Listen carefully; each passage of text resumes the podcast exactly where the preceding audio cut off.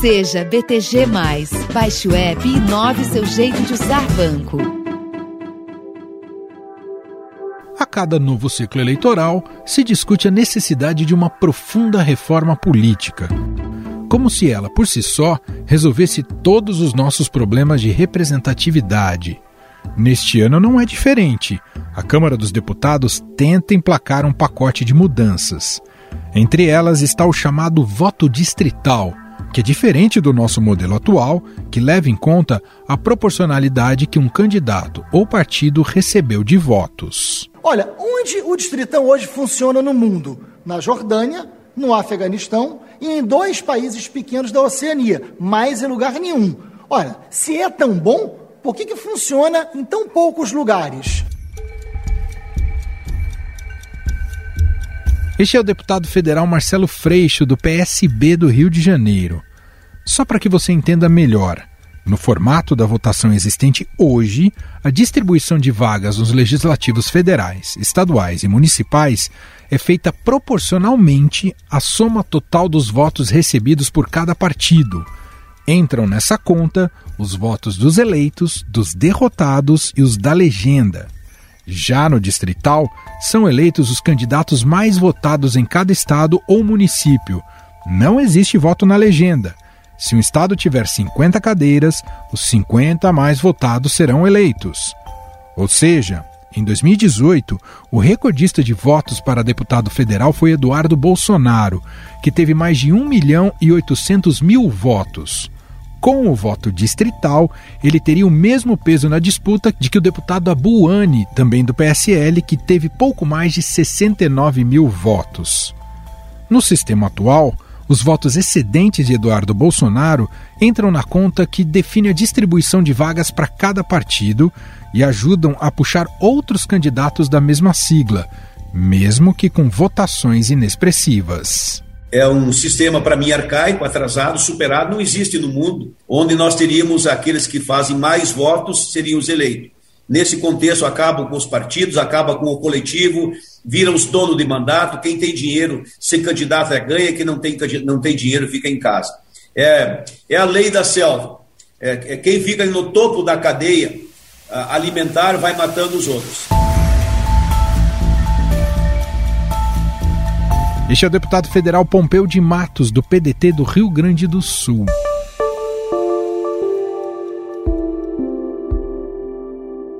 Vale lembrar que essa mudança do sistema já foi derrotada duas vezes na Câmara dos Deputados. Mas por que voltou à pauta justamente agora? Existe uma pressão no Congresso Nacional de Políticos que temem não se eleger no atual sistema em 2022 já que teriam que ter uma quantidade considerável de votos para ocupar uma cadeira. Um dos entusiastas da ideia é o presidente da Câmara, Arthur Lira, mas que tem sofrido pressão de dirigentes partidários que são contra a mudança, pois as legendas perderiam força neste sistema com muita clareza e transparência, num trabalho conjunto entre o Congresso Nacional, a Justiça Eleitoral, diversos outros fóruns competentes, fazer uma legislação possível, uma legislação mais moderna, mais atualizada, para que nós tenhamos um êxito no processo eleitoral de muito mais transparência, muito mais cidadania, com respeito à democracia no Brasil. Para valer em 2022, o novo modelo tem que ser aprovado e promulgado até o início de outubro pelo Congresso, com o apoio de pelo menos 60% dos deputados federais e senadores. Só que essa reforma eleitoral não é apenas em relação à mudança do sistema de voto. E para entender a discussão que está na Câmara dos Deputados e seus diversos jabutis, vamos conversar com a repórter do Estadão, Adriana Ferraz. Tudo bem, Dri? Seja mais uma vez muito bem-vinda. Tudo bem, prazer falar com vocês. Bom, sempre ano que antecede a realização de eleições é um ano muito propício para que os parlamentares pensem em mudanças nas regras eleitorais. Há anos em que isso é, digamos, mais tímido e outros anos que tem mudanças mais robustas. Se isso é devidamente absorvido pela população, é sempre uma questão a ser discutida. Mas, Dri, queria te ouvir. O que está em jogo para esse ano de 2021 que pode impactar nas eleições do ano que vem, Dri? Olha, acho que tudo, tudo que a gente possa imaginar. É, um, é impressionante. Resolveram colocar no mesmo balaio tudo quanto é tipo de regra que a gente conhece ou não conhece em relação às eleições. É, há três frentes na Câmara dos Deputados que tratam de algum tipo de reforma político-eleitoral, né? Isso é uma coisa é, inédita. Três grupos trabalhando ao mesmo tempo num momento tão propício, né? Vamos combinar, em plena pandemia, é, num momento que não há participação popular, as audiências públicas são remotas e com baixa participação, além de não ter uma publicidade, né, um, um esforço da Câmara para divulgar esses três grupos de trabalho, a gente online não, conhece, não consegue acompanhar como se fosse presencial, né? Está em jogo. Voto obrigatório, tem emendas que questionam se o voto deve ser obrigatório ou não. Está em jogo candidatura avulsa, que é a pessoa poder se candidatar sem ser filiada a um partido. Que mais? Está em jogo o sistema eleitoral, esse é muito complexo de explicar. A gente, quando vai votar para deputado estadual ou federal e para vereador nas nossas cidades, a gente vota no, no candidato que a gente escolheu ou candidata, ou a gente vota na legenda há essa possibilidade de você votar só no partido. E há outros modelos que não levam em conta essa possibilidade de se votar na legenda, que levam em conta, por exemplo, só os mais votados. Esse é o chamado distritão, Emanuel, que é um dos grandes, um dos grandes temas polêmicos dessa reforma. É trocar o nosso sistema atual, em que o voto no partido é levado em conta, não se joga fora nenhum voto, mesmo que o seu candidato não tenha sido eleito, ele ajuda o seu partido ou a sua coligação. Pelo distritão, você vai lá, vota é, num candidato para ser deputado federal por São Paulo. Se ele tiver entre os 70 mais votados, temos 70 deputados federais, por ser o estado mais populoso, ele entra na lista. Se ele tiver depois do número 70, ele não entra. E todos aqueles votos que foram dados a, aos candidatos que ficam depois dessa posição são rasgados. E o mais irônico nessa história, Dri, né, a gente discute tanto aqui, você que está aí na política sabe bem disso, a gente ouve tantos especialistas, se discute tanto a falta de representatividade que tem os partidos no Brasil, a falta de penetração e influência dos partidos na sociedade civil brasileira, que muita gente no país acha que a eleição é como se fosse o distritão. Né? Pouca gente entende o nosso atual modelo, o modelo proporcional. É, muita gente acha que ganha quem tem mais voto, mas isso só funciona, claro, não, não nas eleições legislativas. Mas, enfim, para você ver o nível de confusão que a gente tem já nas atuais regras eleitorais, não é? Sim, sim. E, e realmente é um sistema complexo. Ninguém aqui está dizendo que é fácil de entender. A gente mesmo, vira e mexe, vai escrever sobre ele e tem que pesquisar para não escrever bobagem, porque é difícil mesmo Verdade. de entender e também de explicar. Mas eu vou tentar, vamos dizer assim, a gente quando no sistema proporcional, o partido tem peso ainda, né? Então os votos que você dá na legenda, ele ele ajuda a um outro candidato do mesmo partido com o fim das coligações a se eleger. Aliás, isso é uma coisa muito importante para a gente explicar. Esse modelo, então, proporcional, que pouca gente entende, ele tinha aquela fama, né, Manuel, de que é assim, ah, eu votei no candidato B, mas eu ajudei a, a eleger o candidato é, C que eu não queria, que é o tal defeito tiririca. Sim. Isso acho que as pessoas entendem mais. Ele, quando foi eleito pela primeira vez, ele surpreendeu e conseguiu uma marca de um milhão de votos, que nunca tinha acontecido, uma coisa que chamou demais a atenção. E pelas regras desse sistema proporcional, o limite de votos que é preciso para se eleger foi superado pelo Tiririca muitas vezes. Então, ele puxou com ele mais gente para a Câmara dos Deputados. Então, muita gente fala: eu votei no Tiririca, mas eu acabei elegendo Fulano que eu não queria. Mas é assim que funciona no sistema proporcional. Depois de muito e muita batalha, se aprovou na Câmara duas questões importantíssimas. Uma delas é cláusula de barreira ou cláusula de desempenho. Então, essa cláusula faz o quê? Ela impõe ali uma fórmula matemática para que os partidos possam ter acesso a recursos públicos como do fundo partidário, e também acesso ao tempo de TV e rádio durante a campanha eleitoral. Então, para que o partido consiga essas duas coisas, ele tem que fazer um mínimo de votos em um terço dos estados brasileiros. Não adianta fazer 11 num só estado, é isso que não, você está dizendo, não. né? É, porque ele precisa ter representatividade. Esse acesso também vai ser delimitado de acordo com esse, essa conta. Quem tem mais deputados tem mais acesso. Quem não, não consegue atingir essa cláusula não tem nada. Essa cláusula de barreira, muito defendida por especialistas em sistema eleitoral, ela já dá um freio nessa questão, ah, votei em fulano e elegi ciclano.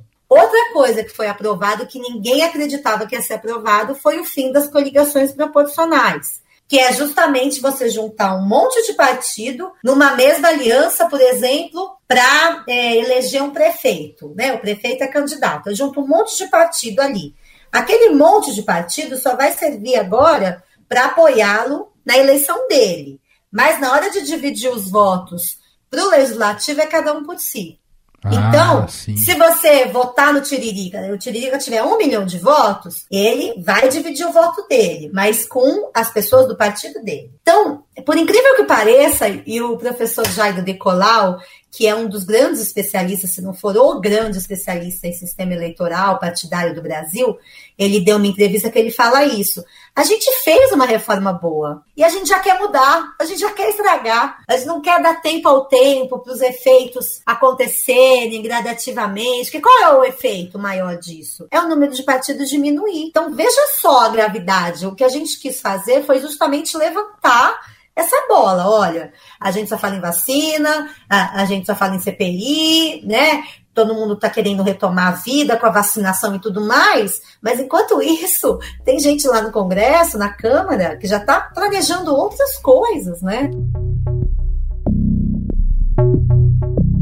Eu queria voltar num item que você citou no princípio, que é um tema que sempre volta a cada eleição no Brasil. É, e eu sei que divide especialistas também, a questão do voto obrigatório. Isso é uma coisa que também deve ganhar força nessa possível reforma ou não, Dri? Sinceramente, eu acho não. Eu acho que tem coisas que estão ali reunidas que são só para fazer bolo, sabe? Sim. Você, sabe aquela velha estratégia de você colocar 50 pontos para aprovar 5? Então, assim, é, colocando tudo quanto é assunto, o voto obrigatório, que isso é uma questão de constituinte mesmo, né? É, é, não é uma conversa ali de meia dúzia de deputados que vai definir se o voto obrigatório ou não no país. Que vai ser aprovado, na verdade, são é, coisas que já estão mais debatidas. Porém, assim, numa dessa passa, né? Numa dessa a gente pensa que, que não vai, que não vai, fazem um emendão ali, um texto que é apresentado às pressas e passa. Mas o Rodrigo Pacheco já disse que não é prioridade no Senado. É, pode ser que o Senado freie, pode ser que não vá muita coisa para frente. É, o que deve ir para frente é cota para mulher, é muito importante. É importante você chegar nesse ponto, porque hoje a gente tem uma questão de cota para mulher em termos de candidatura, se eu, se eu não estou errado, 30%. O que pode mudar? Qual é a proposta, Adri? Agora é, não é nem candidatura ou recurso, agora é, é reserva. Hum. É, da, do, do, total de cadeiras da Câmara, hoje são 513 deputados. Uma das propostas prevê que 15% dessas cadeiras sejam obrigatoriamente ocupadas por mulheres. Seria 15% na primeira eleição, depois passaria para 20% até chegar a 30%. Essa é a proposta que está mais debatida por enquanto. Agora, vou falar aqui como mulher e você sabe muito bem disso. Não somos 30% da população, somos mais de 50%. Isso não nos atende. Então é muito, muito, muito ainda discreta. O PSOL e partidos de esquerda que tem a questão do feminismo, não é nem feminismo, da representatividade como uma bandeira, já aumentaram esse limite para chegar a 50% o mais breve possível. Agora, a Câmara é feita de homens. E aí eles vão ser colocados à prova para saber como vão votar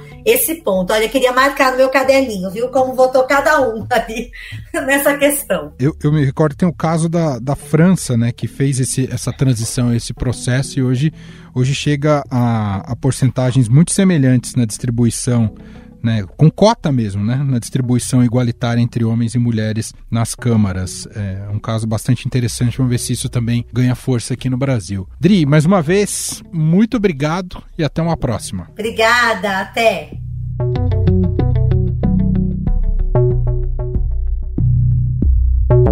Em 15 segundos voltamos e vamos analisar se o voto distrital e as mudanças propostas pelos parlamentares são boas para a democracia brasileira. E a gente vai bater um papo com o cientista político e pesquisador do Laboratório de Política e Governo da Unesp de Araraquara, Bruno Silva. Estadão Notícias. Conheça o BTG, um banco totalmente intuitivo para você fazer o que precisa de um jeito fácil e rápido. E se surgir alguma dúvida, tem atendimento 24 horas, 7 dias por semana. BTG, inove seu jeito de usar banco. Baixe o app. Para estudiosos do assunto, o Distritão enfraquece os partidos e fortalece políticos famosos e celebridades. Em 2018, o uso do Distritão teria feito com que 64 das 513 cadeiras da Câmara mudassem de dono. Os principais beneficiários desse modelo seriam políticos veteranos que acabaram ficando sem vaga com o sistema proporcional. É preciso que nós desmistifiquemos esse conceito. E podemos começar essa desmistificação olhando para a casa vizinha, para o Senado da República onde todos os 81 representantes das unidades da federação são eleitos pelo sistema que se convencionou chamar de distritão e que tem como título oficial voto uninominal, majoritário e intransferível. Este é o deputado federal Leonardo Gadelha, do PSC da Paraíba. Além do distritão, há propostas intermediárias, como o chamado distritão misto, que é uma mistura do novo modelo com o atual, ou seja, cada um dos sistemas elegeria 50% das cadeiras. Para diminuir os ruídos em torno do distritão, a comissão especial que analisa o tema tem discutido uma espécie de cláusula de fidelidade partidária para diminuir o enfraquecimento que esse sistema significaria para as legendas. Ocupantes de cargos proporcionais, como deputados e vereadores, só podem mudar de legenda em épocas específicas ou correm o risco de perder os respectivos mandatos. Portanto, o grande desafio dessa comissão, e cabe a mim como relatora, é conversar com os líderes partidários, com os dirigentes partidários e ver se nós conseguimos avançar em algumas pautas importantes para o nosso país. Esta é a deputada federal e relatora da proposta, Renata Abreu, do Podemos de São Paulo. Para analisar mais as mudanças propostas pelos parlamentares na reforma eleitoral, vamos conversar com cientista político e pesquisador do Laboratório de Política e Governo da Unesp de Araraquara, Bruno Silva. Olá, Bruno, tudo bem? Seja bem-vindo aqui mais uma vez. Olá, querido Emanuel, a todos os nossos ouvintes aqui do podcast Estadão Notícias. Você sabe que é sempre uma grande alegria poder bater esse papo contigo. Obrigado, Bruno. Tá, antes até da gente entrar no, no teor aqui da nossa conversa, você está em Araraquara, você está em lockdown agora aí, Bruno? Pois é, viu, Emanuel? As coisas aqui andam de mal a pior, viu, nesse, nesse exato momento do combate à pandemia. A cidade está numa situação de fechamento, sim, viu, Emanuel? Um lockdown mais soft, vamos dizer assim, do que aquele que acabou sendo feito aqui em fevereiro, quando nós tivemos uma alta muito grande das contaminações na cidade, uma pressão muito forte sobre o sistema de saúde pública, mas a cidade tem, sim, as suas medidas restritivas, a maioria dos comércios, todos eles fechados, funcionando basicamente serviços essenciais e a fiscalização aí pelas ruas da cidade, viu, Emanuel? É um momento delicado também aqui, não só da cidade de Araraquara, mas de toda a região e do interior do estado de São Paulo também, né, para nós que estamos aqui no estado de São Paulo, de enfrentamento à doença, viu, Emanuel? É, verdade. Eu queria, eu até esse gancho é importante também, Bruno, para a primeira pergunta que eu vou te fazer. É, é um momento de se discutir e mudar regras eleitorais, as regras do jogo da democracia brasileira, Bruno? Pois é, né? Na cabeça dos parlamentares lá em Brasília, que às vezes estão que nem biruta de aeroporto, né? Olhando muito mais para o teto do que olhando para a realidade. Eu acho que na cabeça deles até pode vir a ser o momento, né? Mas na cabeça de nós, réis mortais que estamos aqui embaixo, né, Manuel? Não se trata exatamente nem do momento e nem tampouco da necessidade de urgência de se debater é, qualquer assunto relacionado à reforma política, até porque vamos nos lembrar que num passado não tão distante assim, modificamos vários aspectos, né, como por exemplo, os aspectos relacionados ao funcionamento do nosso sistema eleitoral, proibição das coligações, proibição do financiamento de campanha por parte das empresas, e a gente ainda está experimentando parte dessas mudanças. Ainda nem deu tempo ao certo da gente conseguir saber o seu efeito, enfim, as suas consequências, e já fala-se novamente em alterar a reforma eleitoral. Eu acho que tem deputado que gosta de ter cinco minutos de fama, viu, Emanuel? Entre as propostas, Bruno, está uma das mais polêmicas e, parece que tem coro, é a mudar a questão do voto proporcional para o tal distritão. Como é que isso pode avançar no nosso legislativo, visto que o distritão e aí não sei se estou sendo ingênuo na minha análise, mas o distritão ele diminui a força dos partidos. Como é que esse, esse debate prospera então, Bruno? Como é que você explica? Emanuel, eu gosto de explicar essa sua pergunta, aliás, vou explicar essa sua pergunta, é, a partir daquela metáfora, você vai lembrar, a gente que é um pouquinho mais antigo, é, lembra daquela cena do Didi cantando esse é um país que vai para frente e aí o país caminhava para trás, Emanuel? Não sei se você lembra dessa, né? Sim. Então o distritão ele tá um pouco nessa linha, né? Esse é um país que vai para frente, só que não. Por quê? Vamos lembrar, Emanuel, também, às vezes olhar para a história é importante para a gente poder aprender um pouco do que já foi feito em matéria, em termos de reforma política nesse país. Só pegando dessa, dessas décadas aqui dos anos 2000, ou seja, se a gente voltar no passado em 2003, ou seja, 18 anos atrás, a Câmara dos Deputados ela já discutia a possibilidade de alteração do sistema de lista, que é o nosso sistema. Então, o nosso sistema, dentro dos modelos das possibilidades das famílias aí que nós conhecemos de sistema eleitoral, é o sistema proporcional de lista aberta. Por quê, Manuel? Qual que é o grande problema? O porquê que o Distritão via de regra, sempre volta aí como alvo do desejo dos parlamentares. Porque talvez o distritão, na minha leitura hoje, ele seja muito benéfico para alguns parlamentares, mas ele é péssimo do ponto de vista da lógica de representação política e da própria legitimidade das eleições e o que se espera, vamos dizer assim, em termos de representação na sociedade brasileira. Qual é que é a grande diferença e o ponto onde começa todo o problema? No distritão, ele é um sistema fácil para quem vai votar, ou seja, eu, você, quando for votar,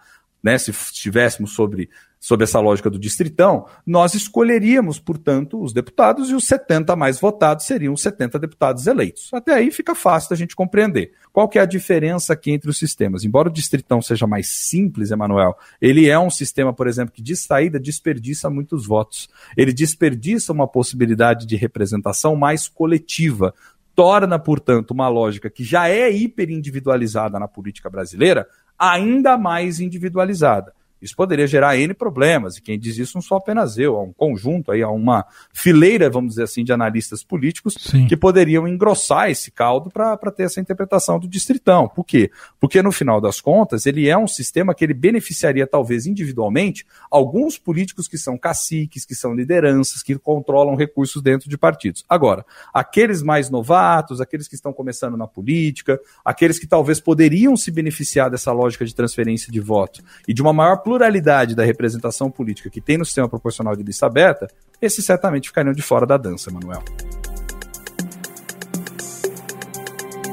A gente não sabe ainda ao certo o que pode ou não ser aprovado nessas propostas que estão tramitando ali na Câmara dos Deputados, em diversas comissões mas eu queria te ouvir sobre. A gente falava no começo, eh, você citava no começo algumas inovações importantes que tivemos em reformas anteriores, especialmente o fim das coligações, que a gente já experimentou em nível municipal, e cláusula de barreira. É, se isso prosperar, o quão positivo é a cláusula de barreira para o nosso sistema? Então, Emanuel, a cláusula de barreira ela já passou a valer nas últimas eleições. Alguns partidos tiveram, como a gente sabe, e é notório isso, é, uma dificuldade muito grande de conseguir atingi-la, e alguns, inclusive, já têm discutido possibilidades de fusão, alguns pequenos partidos de esquerda, outros pequenos partidos de direita também, algumas possibilidades de fusão, de novas incorporações, enfim, de tentar sobreviver nesse ambiente que se tornaria um ambiente mais competitivo. A gente sabe que uma das maiores dificuldades, pelo menos isso tem sido posto para nós cada vez mais, Emanuel, é como equacionar em alguma medida a questão da representação política com a lógica de governabilidade no Brasil. Por quê? Porque nós temos um Congresso que é muito fragmentado e muito do argumento que caminhou no sentido de adoção da cláusula de barreira era na, no sentido de tentar forçar os partidos a serem não só mais competitivos, mas forçar os partidos a terem plataformas, a terem projetos que pudessem convencer efetivamente as pessoas de escolherem por um partido A e não por um partido B, e tentar diminuir, portanto, globalmente, a quantidade de siglas no Brasil, porque em várias das leituras, esses seriam um dos principais desafios a serem enfrentados, porque no final das contas, uma grande quantidade de partidos políticos representados no Congresso torna a negociação política muito mais custosa, muito mais dificultosa, vamos dizer assim, né? Então o que acontece, Emanuel? O argumento da cláusula de barreira ele passa por aí. Você torna, portanto, essa competição mais intensa, você força os partidos a irem buscar cada vez mais votos e aqueles que forem pequenos e não conseguirem prosperar vão ter que se contentar com, ou com uma posição ali de existência meramente ideológica, digamos assim, representando anseios, desejos de setores da sociedade, ou eles vão se forçar a ter que fazer fusões, enfim, se profissionalizar, tentar se tornar, portanto, partidos mais representativos. Só que, ao mesmo tempo, ela não trouxe, talvez, aquilo que era a expectativa de alguns, que os partidos políticos pudessem se tornar mais coesos. O que, que ela trouxe em contrapartida, que eu acho que é o que está muito por trás desse argumento de alguns parlamentares que desejam, por exemplo, o distritão alguns continuam a fazer uma leitura da política numa perspectiva muito individualista. Como você teve, além dessa adoção da cláusula de barreira, outras medidas, como, por exemplo, o fim das coligações, isso já forçou os partidos a terem que se estruturar melhor. Com o fim das coligações, você teve também uma outra coisa que aconteceu lá atrás, que foi a proibição do financiamento né, das empresas diretamente ali nas campanhas políticas. Portanto, os partidos tiveram que se aproximar muito mais do Estado em busca de recursos, é onde se estruturou lá o fundão eleitoral, o Fundo Especial de Financiamento de Campanhas, por exemplo, e os partidos passaram cada vez mais a disputar esses recursos para que pudessem financiar, consequentemente, as suas campanhas. Mas, por trás disso tudo, ainda há o desejo dos políticos de tentar facilitar a sua vida. E como é que você consegue facilitar a sua vida dentro de um ambiente competitivo como esse, né, Manuel? É transferindo essa maior capacidade do partido de gerenciar a campanha, de destinar recurso, das disputas internas para isso e canalizando isso para as pessoas, para os líderes políticos. Fazer uma última pergunta, Bruno. O, a discussão do voto impresso, ela é mais a proposta do voto impresso é mais esdrúxula até que o distritão e por que que ela consegue este, é, conseguir apoiadores para além do, do bolsonarismo ou dos daqueles que estão mais próximos ao Bolsonaro da, dessa direita bolsonarista? Olha, Manuel, na minha leitura ela é tão esquisita quanto, embora nesse caso haja até um argumento, talvez por parte de seus defensores, que seja mais palpável, vamos dizer assim, para as pessoas e até tente a trazer uma adesão da, dos indivíduos, da sociedade como um todo, maior do que esse debate sobre o distritão, que, como a gente está colocando aqui, por vezes ele tangencia um debate muito mais técnico, né, relacionado à representação. O voto impresso ele teria um apelo mais plausível, né, porque qual, qual que é o argumento que é utilizado pelos seus defensores? Bom, a urna eletrônica, como todo equipamento eletrônico, ele pode estar suscetível a fraudes, e, portanto, você tem que ter uma maneira de conferir que seja mais fácil que qualquer indivíduo, qualquer pessoa, independente do grau de instrução, de conhecimento do sistema, possa fazer. Qual seria a maneira mais fácil de fazer isso? Deposita um papel dentro de uma urna, se precisar, você junta uma galera lá, coloca os votos em cima e conta. Né? Então, quer dizer, é um pouco dessa lógica que permeia por trás a perspectiva do voto impresso. Agora, por que, que esse debate ele é confuso? E por que, que esse debate, além dele ser confuso, ele confunde as pessoas? Porque no centro dele, Emanuel, não está, sob hipótese alguma, a extinção da urna eletrônica.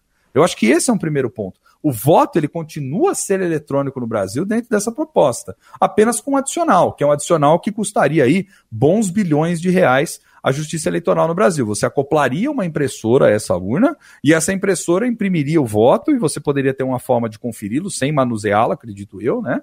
E esse voto ele cairia dentro de uma urna lacrada com a possibilidade de você fazer a conferência. Bom, Lá atrás já foi feito, inclusive, um teste pela Justiça Eleitoral. Em várias sessões eleitorais deu problema a urna, a votação atrasou, em algumas delas você teve que utilizar, inclusive, a votação manual de papel, onde a gente sabe né, que a fraude ela pode vir a ser muito maior, digamos assim. Agora, como você tem líderes políticos que sistematicamente se comunicam com a sociedade, e sobretudo aqui o presidente da República, dizendo que as eleições foram fraudadas, como isso vai sendo colocado todos os dias dentro do debate, você tenta convencer as pessoas de que algo não vai bem. E aí você tenta criar uma solução mirabolante para tentar justamente dizer que essa seria a melhor saída. Mas no limite não mudaria nada em termos de destinação do voto, Emanuel. O que, que mudaria? Entendi. Você teria ali um custo adicional, na minha leitura, e não só um custo adicional, você poderia ter muita dor de cabeça derivada dessa questão da impressão do voto. Muito bem, Bruno Silva, cientista político, pesquisador do Laboratório de Política e Governo da Unesp Araraquara, mais uma vez batendo esse excelente papo aqui com a gente.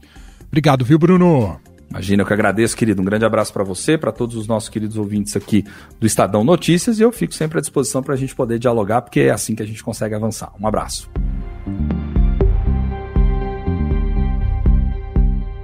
Estadão Notícias. Este foi o Estadão Notícias de hoje, terça-feira, 22 de junho de 2021.